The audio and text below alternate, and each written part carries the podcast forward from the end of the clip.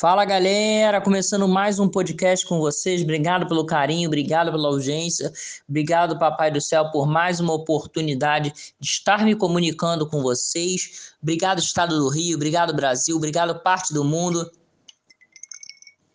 por esse feedback, tá? Por essa audiência maravilhosa que vocês dão ao meu podcast, às minhas outras plataformas também, ao meu Quai, a todos os meus segmentos, tá? Hoje eu vou estar falando para vocês sobre o Corinthians, galera. O timão. O Corinthians decidiu afastar o atacante Júnior Moraes e o experiente zagueiro Balbuena do elenco nessa sexta-feira. A dupla treinará separadamente dos demais jogadores e não será mais relacionados para as partidas. O paraguaio está perto do fim do empréstimo e o atacante sofre com seguidos problemas físicos e não conseguiu se firmar no Parque São Jorge. Balbueno já estava perto de sair do timão. O jogador de 31 anos está emprestado ao clube pelo Dinamo de Moscou na Rússia até o fim de junho.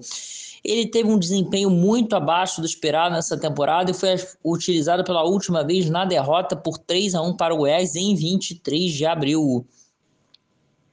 Campeão paulista e brasileiro com o clube em, em 2017, é, Balbuena voltou em 2022, mas decepcionou a Fiel, galera. No geral, foram 167 partidas com a camisa alvinegra.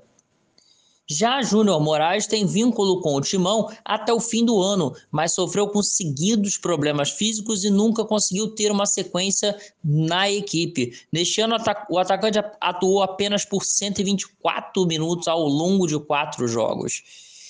É, contratado em 22 também, o jogador disputou apenas 21 partidas pelo clube e fez, a, fez um único gol. A dupla se junta a Duqueiroz, que está negociado com o Zenit desde o começo da semana e foi afastado do grupo. O Corinthians volta a campo, galera, no próximo domingo na Neoquímica Arena contra o são Paulo, o clássico contra o Tricolor às 16 horas, galera. O Corinthians está próximo da zona do rebaixamento, está na 16 posição, precisa vencer o duelo de qualquer maneira.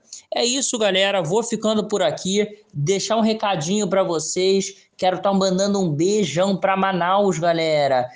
Isabelle Ribeiro, minha cantora querida, minha amada, um beijo para você, tudo de bom, sucesso sempre. Um beijo para sua mãe, Carla, um beijo para seu pai, Mauro, para Pedro, seu irmão, para a família toda. Belle, te amamos, o Brasil te ama, Belle, sucesso sempre. Também quero estar tá deixando outro recadinho, galera. Você que quer aumentar seu seu engajamento no Instagram, aumentar seus seguidores, corre, entre em contato no 51 94 93 26 84, galera. Repetindo, 51 94 93 26 84. Entra, chama no WhatsApp que o rapaz vai te explicar tudo, vai te dar promoção, vai, vai te falar os valores, você vai aumentar o seu trabalho, vai aumentar o seu engajamento no Instagram, galera. Você vai bombar nas redes sociais. É isso, eu vou ficando por aqui. Um forte abraço para todo mundo, um beijo no coração de todos. Fiquem com Deus. Até a próxima. Logo, logo eu tô de volta.